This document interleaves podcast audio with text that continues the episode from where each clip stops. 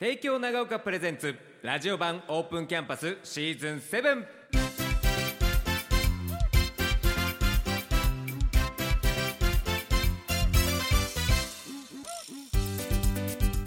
こんにちは帝京長岡プレゼンツラジオ版オープンキャンパスシーズン7関田正人と本間紗理奈 です。すいませんどうもどうもどうも。ありがとうございますは今週もねお願いしおます願いしますよ。さあ先週に引き続き今回もこの春に帝京大学高校を卒業して大学へ進学した学生さんと電話をつないで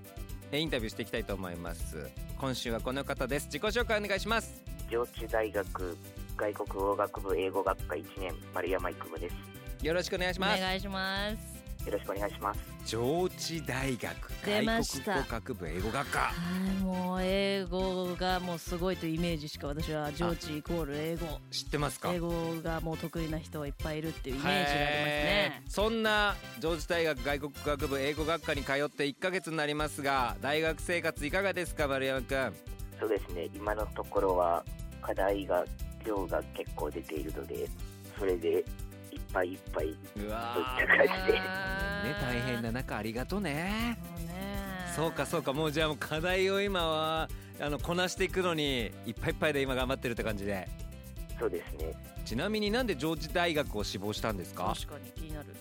はい、高校の時にから英語に興味があってで英語を生かして何かを学べる大学というのを探した時に上智大学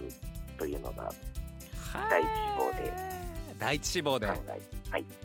上智はどういうふうな入試で受けたんですかはい、上智は一般入学、一般選抜での入学でした。一般な選の？抜だえどんなテストがあったのその一般選抜この外国語学部は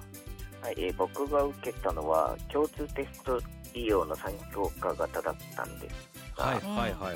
はいそれがちょうど去年から新設された方そう式だで、そうだそうだそうだ。そうだその話聞いたわで、で全く前情報とかもなく、うわごめんね地獄だったでしょ。やめろよ言い方聞き方あんだ ろ大変だったでしょ？そうだよね参考にするものがないってことだもんねそうですね、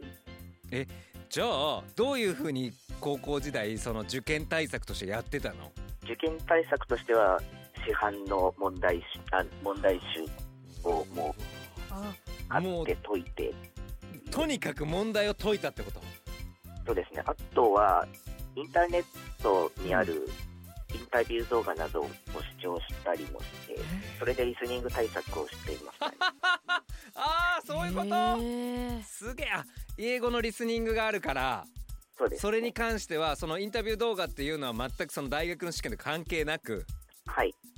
例えば映画のインタビューとかそうですね。時事の知識をつけるのも兼ねて見てましたね。すすごごっすぎるよだって傾向と対策みたいなもの全くない中で自分で選んでいくってことでしょその勉強何したらいいだろうかっていうのをそうですね。すげえであの丸山君はその特進コースというのは帝京長岡高校時代に在籍してましたよね。はいで聞いたところによると塾には通ってないということでそうですね。通っていませんでした。へえそれは自分の中で決めていたことなのそうですね。高校の先生方の指導も手厚かったので、僕が上智大学に進学する上で、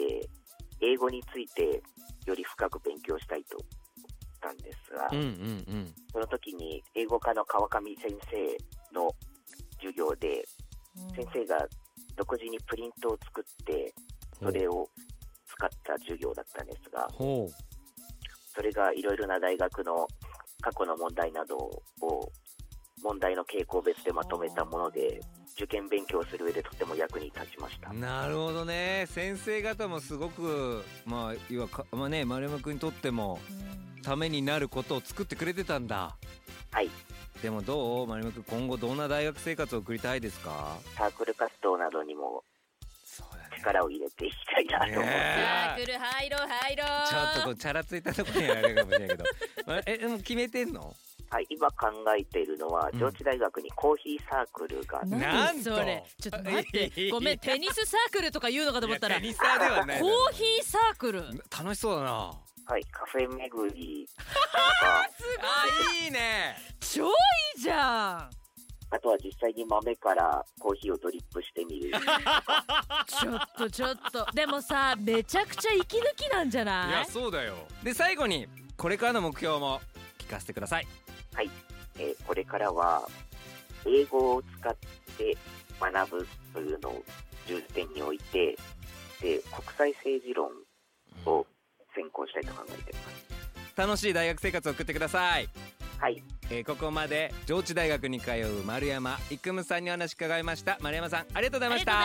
ありがとうございましたありがとうございましたサウンドスプラッシュここまでは帝京長岡高等学校の提供でした